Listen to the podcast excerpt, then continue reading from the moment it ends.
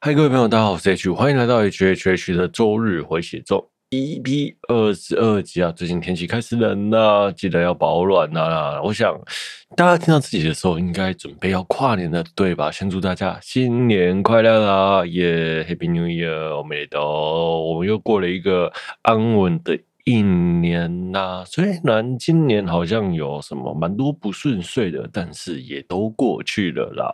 那好好享受这个三天的假期吧，然后享受这个新年的气氛吧。哦，好了，那最近呢，我呢买了一个新的刮胡刀。嗯嗯、前一阵子我那个旧的刮胡刀坏掉，是我的高中同学送我的哦，小米的哦，一个九百块哦，那三刀头。我真的觉得还蛮好用的，但是它就有点刮不干净。但是我不太要求刮干净，我只要求我自己，哎，记得刮胡子，有刮就好了，不要太夸张哈。那，三年，那最近的那一只刮胡刀坏了，那快了我就只好再买新的啦。那新的呢，就嗯，我看了上网看了一大堆了，后来我就选择了百列的哈刮胡刀，那它是双刀头哈。那双刀头的刮胡刀呢，很麻烦，就是它一定要垂直你的脸部，只能上下刮，不能左右刮哦。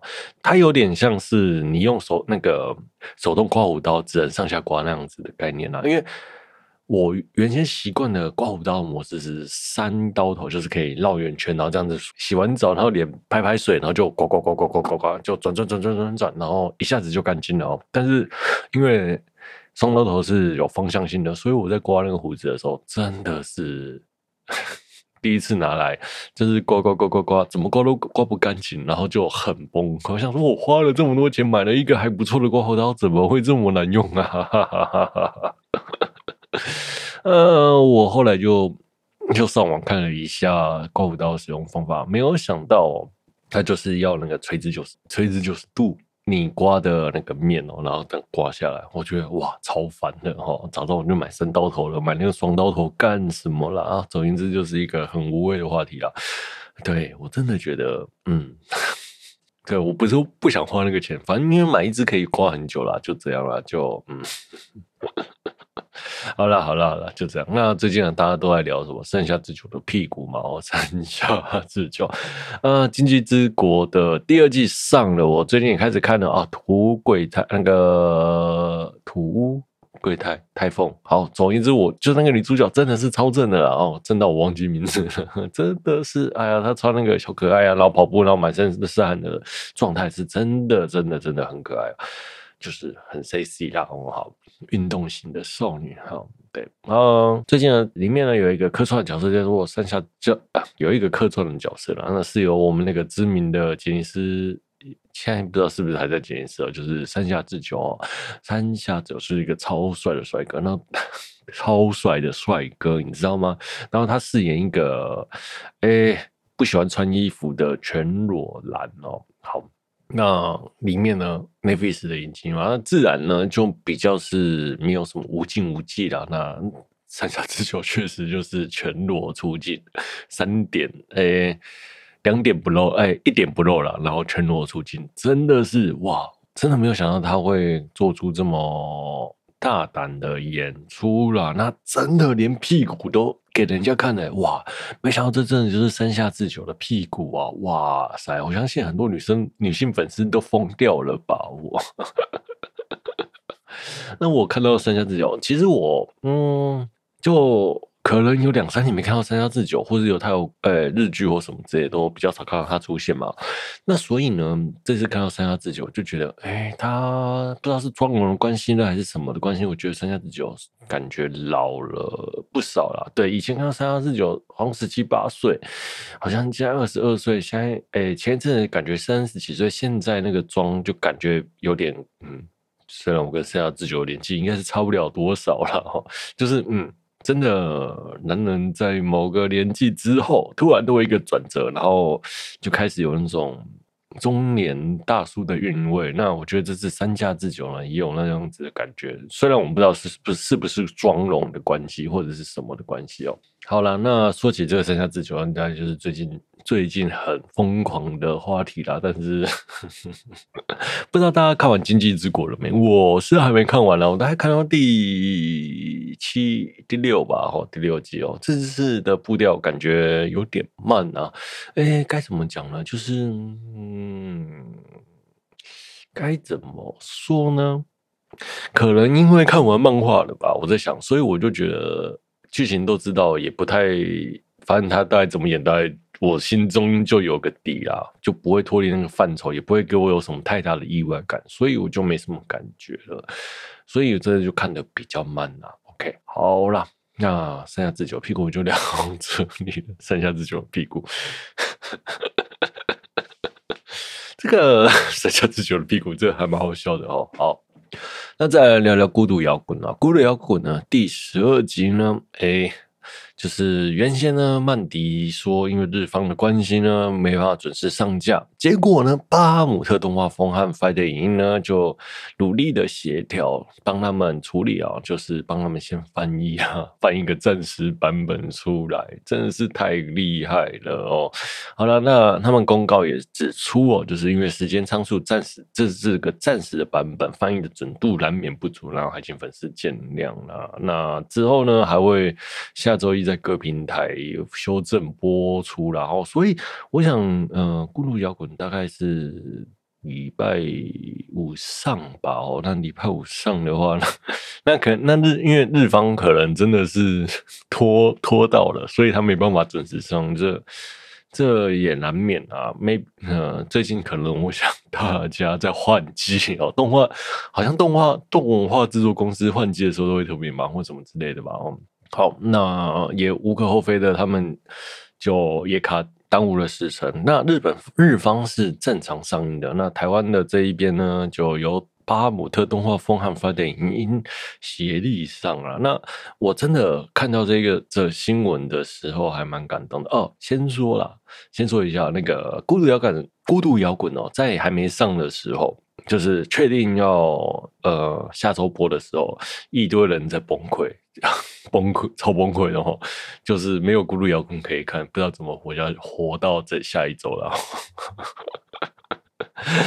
可见这一部动画的人气真的很高了哦。那巴哈呢和 Friday 影音呢知道这个消息之后呢，就帮助曼迪，然后协助他们翻译，然后就上架了。我其实看到这件这件事情，我还蛮感动的，就是好像有种哎，大家为了让动画迷看到动画，然后一起努力，就是 那种齐心协力的感觉，让人很感动啦。姑且先不论巴哈姆特和 Friday 有没有跟曼迪扣钱或怎么之类的，算算钱呐，不是扣钱哦，应该是扣钱的。好。总而言之，那个私下现实的部分不谈，但是在感性的部分，我觉得真的蛮感动。就是大家为了，就是各个平台为了让各个粉让粉丝们、动画迷们看到动画，一起努力的这个感觉，我觉得嗯有点小感动啦，大概是这样啦。OK，好了，那孤独摇滚呢？我看了，我有看呐、那我看了三集了。嗯，可能你们一直觉得我在那个这一季之中没有聊到孤独摇滚很怪，对吧？好好，因为我一直在看水星魔力，因为我孤独摇滚我看了三集了。那我个人是觉得孤独摇滚这个动画题材是很不错的，但是他拿出来的梗啊，就是玩乐团的那个辛酸感哦，是真的是拿玩乐团的人的痛处来开玩笑。我个人看了有点啊。有点不太舒服了，哦，因为那个太真实了，就是日本日方这样，其实台台湾台湾的部分也是这个样子啊，哦，但是，呃，我身边的朋友好像都看得津津有味，我也没有人要反应啊，我不知道是不是我自己的感触太强烈，还是怎样，或反应太强烈，但是看到那个他们那个买票算钱跟那个场地分钱，然后跟乐团的相处有的没有的，我真的觉得哇，看那个即视感真是超重超重的，重 到我受不了。我觉得就是拿那个乐团玩团的玩团仔的那个痛处来开玩笑，那种感觉让我有点不舒服，所以我就没有看下去了。我所以我看了第三集了，看到第三集吧。之后我应该还是会看完了，毕竟呃，我也想要看看这么红的作品到底是为了什么啦。就是嗯，为什么大家这么喜欢这部作品？就连不喜欢乐团的人都在看哈。如果你说 K-ON K-ON 的话，他讲了很多，他没有那么写实，你知道吗？K-ON 就是哎，孵啊孵啊的感觉，软绵绵的感觉哦。那这个孤独摇滚呢，是写了很多现实面呐，但是很多人也很喜欢呐哈，所以。因为他写的很现实，但是又让人很喜欢，所以我就觉得蛮意外的啦。好，真的是蛮意外的。OK，好，好了，那看孤独摇滚嘛，因为孤独摇滚真的是太红太红了，你知道吗？我的很多朋友，非宅圈的，不，非摇非团乐团圈的阿宅了，A C G 阿宅哦，就抱怨我说孤独摇滚的一些问题啦。那我回到最后，真的是有点有点烦的哦。好，那我就跟大家聊聊了。大家几个比较常见的问题，三三四则啊。首先是贝斯到底重不重要这件事情哦，贝斯很重要哦。那看起来很没存在感，贝斯手也躲在后面哈、哦。但是它是所有音乐的基底啦，你可能不会觉得贝斯的存在感很严重的原因，是因为呃，在所有的乐器叠加下，那个旋律叠加下，你可能会听不出低频的旋律，或者是。低频的存在大概是这样子，因为低频会被鼓吃掉，因为鼓大概是占最多的低频哦。但是中高中高频会被中高频呢都会被吉他给抢走。OK 好，但是呢，其实实际上的低频是贝斯给的，所以所以呢，大家有些时候都误认为呃鼓是最低频哈。那所以呢，鼓其实呃，贝斯其实才是所有乐团的基底。那当你把贝斯抽掉的时候，你会发现，哎，整个乐团的中间和底部都很空的原因就是这个样子哦。无论是旋律线或者是频率的感觉，大呃大概是这样子啦。哦，所以就有点像是哦，嗯、我这样讲好了，如果你在主义它里面，一定是。橄榄油、葱啊、料啊、面啊，大概是这样的感觉嘛。如果是橄榄油是鼓的话，那诶，葱啊、蒜头啊，可能就是贝斯。那料呢是吉他，然后面呢是主唱，大概是这样子。那当你把葱和蒜抽掉之后，还有盐，大概大概所呈现的就是那样子的感觉，它就是一个中间的基底啦。吼，所以。呃，所以贝斯的部分就是这个样子啦。你可能不会觉得它很重要，但是它当它少的时候呢，你就会觉得，你就会觉得看不起鼻啦。吼，好，然后那再来就是我朋友问我，贝斯手是不是都很渣了？哈，动画我是没有看，他到底讲什么我也不太懂。到底为什么他动画讲到贝斯手会很渣？我这件事我觉得很好笑，哈。好，我我个人是觉得不是绝对的哦，不是绝对的。好，但是如果有人问我说贝斯手是不是很渣，我当然是会加一啊。我也不知道为什么，没有贝斯手不是都是嗯、渣，可能就是好人或坏人嘛？渣对吧？不讲错了，渣可能就是坏人对吧？哈，或是很烂的人或什么之类的哦。但是会不懂哈。很烂的人，嗯，贝斯，但是所有的弹贝斯的都有好人跟坏人，但是我不就不懂。如果人有人要问我贝斯是不是很渣，我就会想要加一。你就是我就是想要调侃贝斯手，不懂，我就不懂哈。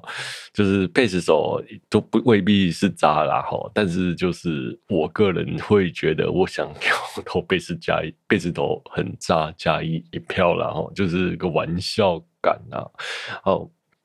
这个很有趣了哈。好，接下来十二集呢？为啥小孤独呢会用滑管来处理它的 solo part 呢？首先呢，吉他是六条弦哦，六条弦呢就用低音到高音一到六哈。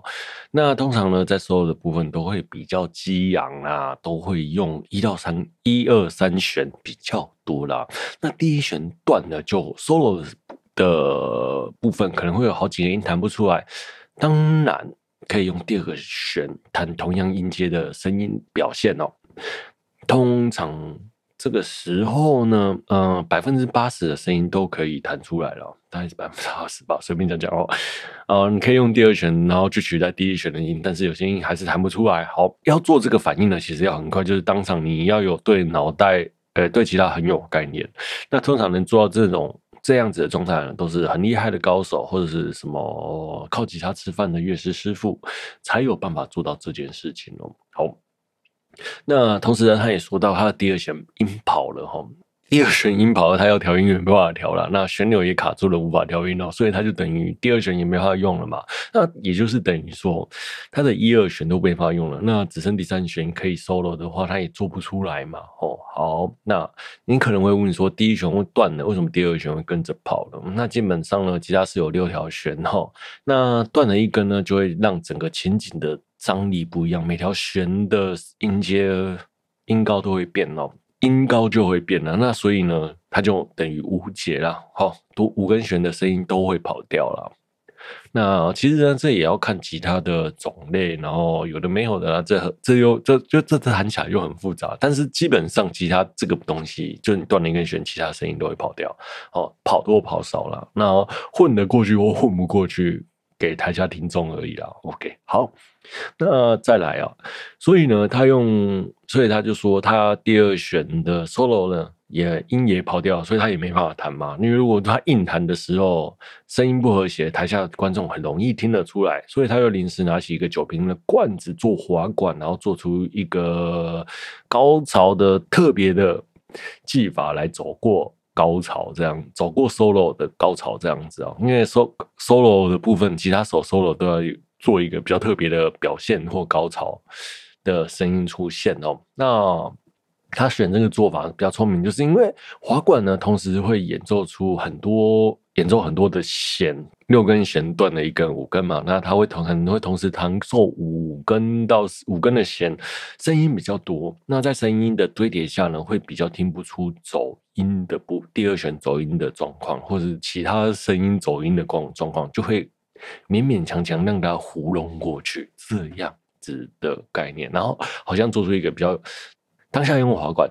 听声音的音高，做出那个、呃、正确的声音，这样子，因为他的声音已经不准了啦，哦，所以他用滑管做是一件蛮聪明的事情。OK，好，那大概就是这样。那那大家很多人就说，哎、欸。伍佰老师有做这样子的事情哦，对啊，就是滑管这件事情，并不是太什么太特别的事情哦，对，不用觉得小孤独好像很厉害，特别做了这样子的事情哦，就是呃，因为他这个技法其实是很常、很常、很常见的。OK，好嘞，那再来聊聊。就是我刚才前面讲那个滑管，同时有很多弦，然后可能在一堆声音下，只要听不出走音，然后边滑边听自己的音准，然后把那个帕撑过去，就是这样子。吉他手在台上的时候，就会遇到这样的问题。那你在演奏无法中断啊，你只能就是 想办法，或者是请别人弹啊，就这样子。如果是我遇到了，我可能就是，比如说我另外吉他手他要弹 solo，他弦断了。我弹就这样子，那不然呢？就是我们两个就是同时即兴演出，就这样哈。诶、欸，即兴演出呢，就是看功力，弹的好或不好，就大家 就是这样子。那反正就是那几个小节撑得过去就 OK 了，就够了啦哈。毕竟整场，哎、欸，比如说你演出个五六首歌好了，也不会有人记得你那一首歌的那一个小节发生了什么事情，然后弹得好或不好，那只是你演出的一个 part 一个部分而已，其实不用太在意啦哈。好，那再来呢，就是断弦这件事情，我很想讲哈，哎。就是当你在 演出的时候，吉他手不管是做什么演出的时候，前一天一定要把弦换掉，前几天一定要换哦，把弦换掉，把弦弹开哦，这是一定要的啦。我不知道小孤独为什么没有做这件事情哦。当你有做这件事情的时候呢，断弦率会少很多啦。嗯，少到多少了？不到一趴啦，就这样哦。所以，呃，一小孤独他应该要的程度上。他应该要做到要有这件事的认知啊，所以我就不懂他为什么没有做出来。然后，呃，因为他是个在水诶网络上很有名的吉他手，他应该要知道这些常识的，我是这样想的哦。我没看吉他，没还没看，我不知道哦。然后就是另外一个吉他手的部分，那其实另外一个吉他手他也帮他 cover 了。我因为我看那段影片哦，另外一个吉他手也帮他 cover 了哈。其实我觉得比较好的状态就是让那个吉他手 cover，然后 小孤独想办法赶快换弦或什么之类，或者那首歌直接就就就就这样子了，他就看看状况了，大概就是这样了。那这是因为很多人最近一直在问我说，哎。到底是怎样的状态？所以我跟大家聊一下了哈。好，那那这一趴就聊到这里啦。OK，好，我们休息一下。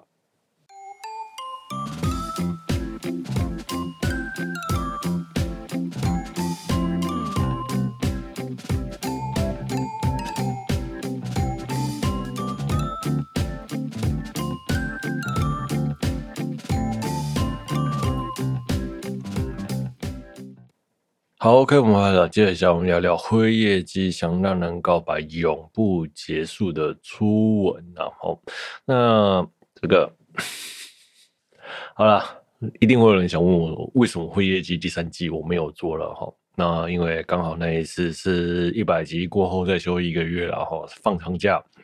我有看完了，我当下原本想要录音的，但是想想啊，放假就不要录了哦。辉夜姬超棒哈，真的真的推荐大家去看辉夜姬啦。好，那我这次很有，我就去电影院看了《辉夜姬永不结束告白》这部永不结束的初吻这一部了哦。当我进去戏院影厅的时候，我发现，我靠，里面全部都是高中生，这个而且高中男生带女生去看辉夜姬。这个真的是很闪呢，超不爽的啦！我当下想要走掉了啦，干！你知道我跟一个肥宅朋友两个人坐在那里看辉夜姬多尴尬，全部都是高中生诶，到底是为什么？好了，那整体的年龄层呢？我是觉得我蛮意外的，就是年龄层是偏低的齁，大概我猜啦齁，就是我进去看，应该没有人比我年纪大吧。我不知道其他的影厅是不是这样的结果啦，但是我朋友告诉我说，呃，其他的影厅是没有这个状况，但是其他影厅是买不到票的哈，因为可能 maybe 开的太少了。我觉得那还不错啦，就是大家蛮喜欢辉夜姬的。maybe 我那边可能比较多高中生吧哈，我有在那个树林秀来看哈。好啦，如果你在某一场里面看到一个阿伯一直狂笑的话呢，那那个人就是我了。OK，好。那我前面也讲说，这年龄层蛮偏低的嘛。其实我觉得这部动画比较适合中年人看呢。我不知道为什么，虽然它是讲一个是学校的校园喜恋爱喜剧，但是它的老梗其实是偏老梗哦，就是很日本的老式综艺梗哦。然后还有像什么，很多时候常常用什么东京爱情故事做配乐，年轻人哪会知道东京爱情故事啊？两千年后的朋小朋友应该看没有听过吧？好好。两千年的小朋友根本连听都没听过吧？好了好了，来来就这样子。但是，所以我觉得这个这部动画很推荐年纪比较长的朋友们看啊。我觉得小朋友喜欢的状态有点让人意外啦。好，那这个制作呢是 A One Picture 呢，那然后台湾代理呢是木棉花。那故事就是叙述精英学校秀枝苑的学生会会长和副会长呢。是个富商千金跟贫穷小子，那因为环境的差距呢，两个人一直在臆测对方的想法，两个人又互相喜欢，就因为自己的自尊心想让对方告白，让对方告白呢，才不会让自己抬不起头。于是呢，绞尽脑汁要让对方跟自己告白啦，然后就变成一个很爆笑的恋爱喜剧啦。我觉得这部动这部动。动画呢，真的是很体现了两句话，就是一本正经的讲干话，还有荒谬的喜剧。真的，我最喜欢的就是这种一本正经讲干话，还有荒谬、超荒谬的喜剧，然后结合成一部超级好看的作品啊！好。那主角呢是四宫辉夜呢，是由我们的古贺葵饰演，然后男主角呢是白樱玉行古川胜饰演哦。好，那接续了第三季的奉行记之后呢，辉夜亲了我们的会长哈的后续。嗯，他们就在辉夜辉夜姬回到家的时候呢，就跟他的那个女仆。早板哦聊到这件事情，他他们就说他们在亲吻，然后早板就问他说他们亲吻到什么程度，就是把舌头伸进去的程度。早板呢就跟他说：“哎，这已经跟 sexy 没什么，sex 没什么两样了。你竟然做出这么淫乱的事情啊！”他们两个人说：“哪有？明明就只是接吻而已啊，为什么会是做爱呢？”好，于是他们就求证了。伯木哈，就是他的好朋友伯木。那伯木他就问伯木说：“你们舌吻多久之后才做爱？”嗯，这集会不会十八？那伯木就回说：“两秒了。”我觉得这一段真的是超级超级误导。明明舌吻的时候还没做的时候，就可能会先舌吻之类。但是那个伯木说舌吻之后两秒就进去了。这件事情有点反而让我觉得荒谬了哈。好，那结果呢，我们的那个辉夜呢，就羞耻心发作了，就隔天上班上哎上课的时候就变成小辉夜的状态出现。那小辉呢就是一个呆萌状态。当辉夜呢处于六成快乐、四成现实、想要逃避的时候，然后加上睡眠不足等因素的时候，才会出现的超稀有性格。哦，这个是解自 Wiki 的哦。然后 你知道吗？在那电影院的时候看到这句话的时候，你就会觉得这句话真的是超级干话的，然后就一本正经的解释这件事情，我真的觉得超妙，这个真的超好笑。那所以呢，在电影的呈现上，它就是一个 Q 版的辉夜，但旁人看起来是正常，就有点像是发烧，然后有点像是呃软萌的辉夜机这样啊。然后小辉呢，就是一个智商低落的状态嘛，然后就是。大家很喜欢他，就像小朋友一样。OK，好，好，接着下来，辉夜呢就因为睡眠不足而睡着了。然后呢，在睡着的时候呢，辉夜的小剧场就出现了。那所谓什么叫辉夜小剧场？就是辉夜小剧场呢，就是有各个辉夜的心理状态来。思辨要如何面对处理问题，这样。那这个小剧场的时候，这个小剧场呢就在讨论如何面对会长。那这一段呢就很有趣哦，就是有冰辉夜、笨段辉夜，然后小辉夜，然后幼辉夜四个，然后一起在讨论说要怎么面对会长。那我特别觉得这一段古贺葵的演技真的很棒，就是他把各个学年龄啊，然后各个个性啊的辉夜表现得很好。最后呢，是冰辉夜的强行出场哦，因为冰辉夜告诉大家，明明就是我最早喜欢会长，怎么你们都在跟我抢会长啊？好了，那这个脑洞的思辨很有趣哦。什么叫做自己自自己主动吻上去的？这根本就不是我想要的，我明明就是喜欢被男性强吻啊！对，就是一个傲娇。傲娇的女性啊，看起来冰辉夜其实就是一个很 S 的状态哦，但是冰 S 的很 S 的女生傲娇起来都很 N 啊，都很想被强推吗？这样讲哦，好，但是这个脑中小剧场我真的觉得很棒啊，就是古古贺葵演的真的是很棒很棒哦。好，那由于冰辉夜的出场，然后让会长跟辉夜的两个人关系呢，被打回刚认识的状态，然后，那其实呢，辉夜呢，因为家中的 教教育比较严格，然后他为了保持自己的面对各个人的因应态度，就有各个人格的面具，这不是什么双重人格啊。好好，那其实呢，也就是也就是说，冰辉夜其实就是他自己内心的最早的那最最原始的自己，然后最脆弱的自己。他想要，他不是一个被高高捧在上面的大小姐，他想要一个平淡的恋爱啊，想要被强吻，然后想要跟会长牵着手在路上散步着那样子的辉夜啊。好，但由于冰辉夜的出现呢，冰辉夜是一个气场很高冷的状态，所以呢。他想要会长跟他，呃，会长牵着他的手送他回家，但是呢，就不断不断的引诱会长，但是会长怎样都看不出来他想要他牵手，这个真的是超好笑，就是，哎呀，明明我都做球给你杀了，你还不会杀球的状态，哇，我这一段真的是笑惨了哦。那啊，然后辉夜气到哦，就是啊，算了，我自己坐计程车回家吧。你这个大笨猪，我不理你啦。那个傲娇的感觉真的是很可爱，很可爱哦。好，接下来是香水的桥段哦。那辉夜呢，想要让会长。吻他，那希望他的体味好闻一些，然后自己涂了一些香水，但是那个香水呢，就被别人说是有点像是欧巴桑的味道，然后这一段真是超好笑的哦。那因为像是欧巴桑的味道，那同时呢，会长呢又跑来找辉夜，要来谈判他们关系的事情。辉夜发现他身上自己的身上不好闻，于是就开始逃跑。逃跑之后，那会长就追上去，那走会辉夜走投无路的时候呢，会长终于追到他，他一直。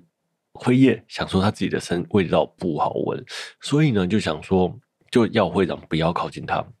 会长呢就硬要靠近，好，那结果呢，辉夜这时候发现，哎，因为跑步的关系，让他体温升高。体温升高之后呢，那个香水挥发的速度就变快，身上的味道呢就变香，就像少女的味道，而不是欧巴桑的味道了。所以这时候呢，辉夜反过来就讲：好啊，你要靠近我，来靠近我啊。接着下来他就说，希望。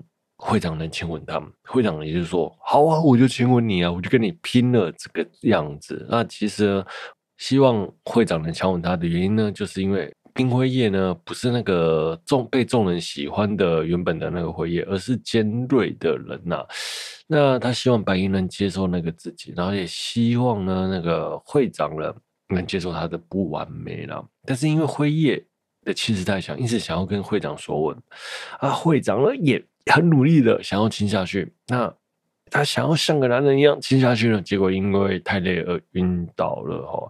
那送到医院的时候，医生跟他说他得了的是恋爱病的。好，那个庸医呢，前两季有出现自，我这段觉得超好笑的。那其实他在庸医前就坦诚了，自己并非这么优秀，拼了老命呢才能跟辉夜并驾齐驱。他不希望自己的不完美也。被辉夜看到，他希望能呈现的是完美的自己给辉夜。好，那在门外的辉夜呢，跟早坂听到了这一段对话。辉夜呢，也知道会长很努力，然后也知道会长的不完美，但是他就喜欢拼了命的会长啊。好，那接着下来呢，辉夜呢就找了柏木啊谈恋爱烦恼。那我觉得这个很好笑哈。那会长呢就找那个四条真飞。就是辉夜的亲戚聊那个聊感情哦，会长这样叙述，真飞就说：“你应该好好体谅那个女生呢、为什么没有？为什么不体谅她呢？她那个女生明明就是希望你怎样怎样怎样。”然后他又觉得，真飞又觉得，哎、这个人跟自己好像啊。然后结果他还发现，哎、欸，是个傲娇，这种傲娇感好像好像是自己家族的人。那原来发现傲娇是遗传啊。那我才发现，哎、原来这个人，他呃，会长喜欢的人就是他的姨婆辉夜啊。好，那这个很好笑啊。哈，好了，其实的这两个状态呢，就是变成辉夜呢想要让会长知道，就算不完美，他也是喜欢他。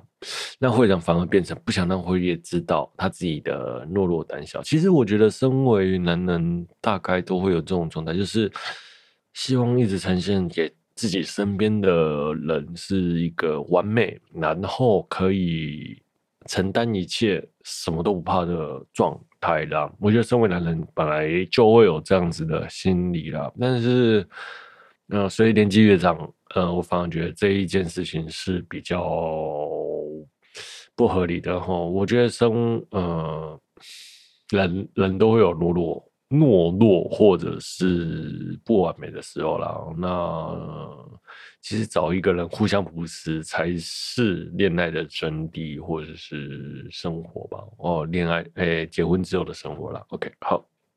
好了，那接下来呢，他们到了书哎书记家开 party 哦。那交换礼物的时候，两个人都没有抽到对方的礼物了。那辉夜呢和会长其实都偷偷替对方准备礼物，但是会长拿到辉夜的礼物，但是会长的礼物并没有交给辉夜。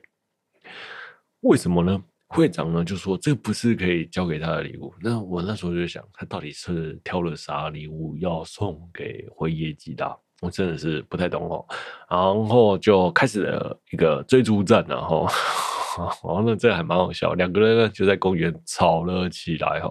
那结果辉夜抢过礼物，发现会长给的礼物是监狱。会长就解释说，因为这个监狱看起来还蛮高级的，是个高级品哦。那我觉得为什么会送会送监狱啊？当时也想什么？然后会长的解释是，当下他也不知道该怎么办，那就随便挑了一个看起来很高级的东西。结果呢，辉夜就在那个公园里玩起了监狱，然后会长还说：“哎。”你的技术真好，这个吐槽真的是很好笑啦。OK，好，那这个那这个两人呢，就在那个公园里呢谈天，然后坦诚了彼此。嗯，我觉得这一段还蛮让让人蛮感动的，就是原先蛮让人蛮感动的啦。哦，然后辉夜呢就把那个装着监狱的那个木盒里的白布。绑成他原本的发型，而不是那个黑长直的发型。然后两个人在公园里彼此坦白的接吻。OK，故事大概就是就是这样啊。OK，好。嗯、我个人呢是蛮喜欢这一次的故事的。嗯、因为我觉得，诶，第一季到第三季呢，我们都会发现哦，这故事的主轴其实就是希望对方喜欢优秀的自己，希望对方跟自己告白。但是呢，你可发现，在这个电影版里面呢，你会发现哦，他们反而就变成希望对方接纳自己的不完美。我觉得这个完全是不一样的事情。嗯，就是一个是喜欢外向自己，一个是喜欢内向自己。嗯，那我是觉得这是一个很棒的铺陈，就是嗯，从一开始我们都觉得好像谈恋爱就是喜欢一个光鲜亮丽的自己，其实不是，其实。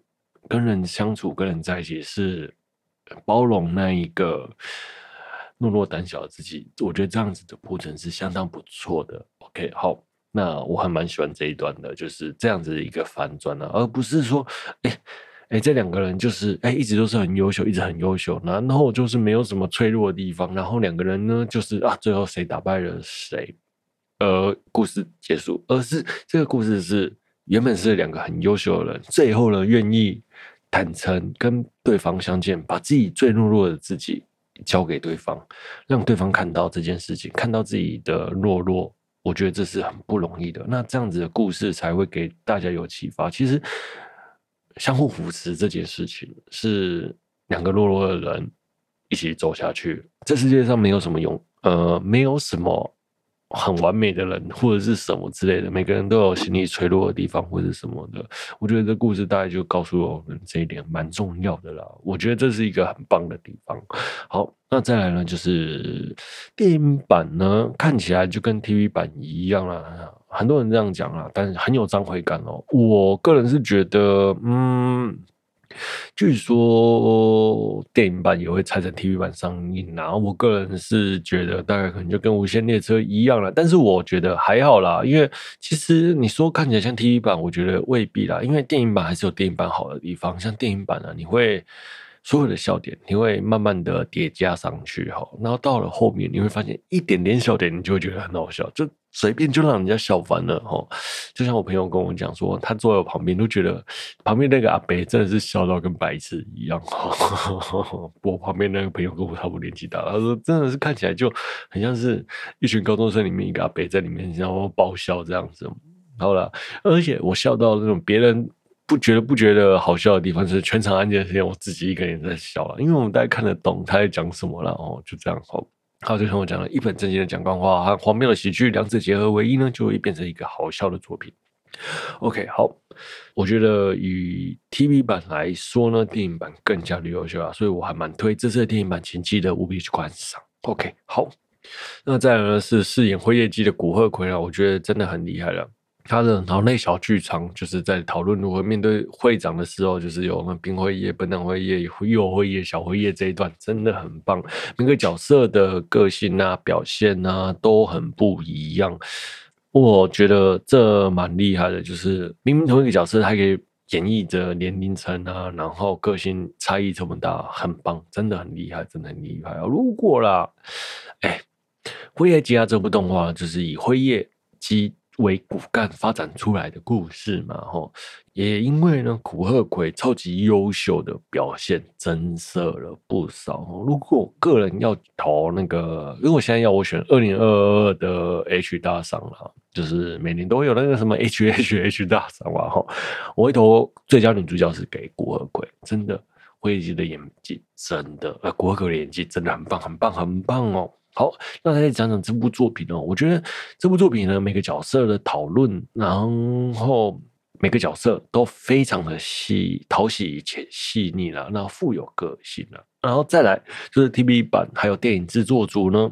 导演和编剧都让整作品加分到了另外一个档次，真的真的很厉害的，真的。好，那如果呢，要我选二零二二年本人最佳动画的第一名。我会投给辉夜姬，因为辉夜姬真的很棒。当你哦，如果你一口气从一二三季看完，然后再看到 TV 版，你一定会感动到崩溃了，会笑翻。真的啊，这部作品很棒。特别如果我觉得那个电影版的档期可能抓的还抓的已经很厉害了啦，但是因为中间有隔了一段，我觉得最好的状态就是你看完第三季直接看电影版。你那个感动会完全不一样哈，因为中间我们隔了一个月，所以那个感动我觉得减少了稍微多了一些，这是美中不足的地方啦。但是真的灰机很棒，推荐大家哈。好了，那今天呢节目就聊到这啦，我是 H 哦。如果你有喜欢我节目的朋友的话，欢迎订阅分享，也欢迎在 Apple Podcast 五星推播我的节目。如果本集节目有疗愈到你，那真是再好不过的事了。我是 H，我们下周见，拜拜。本期节目是由祝大家新年快乐的我为您放送播出，拜拜，See you next time。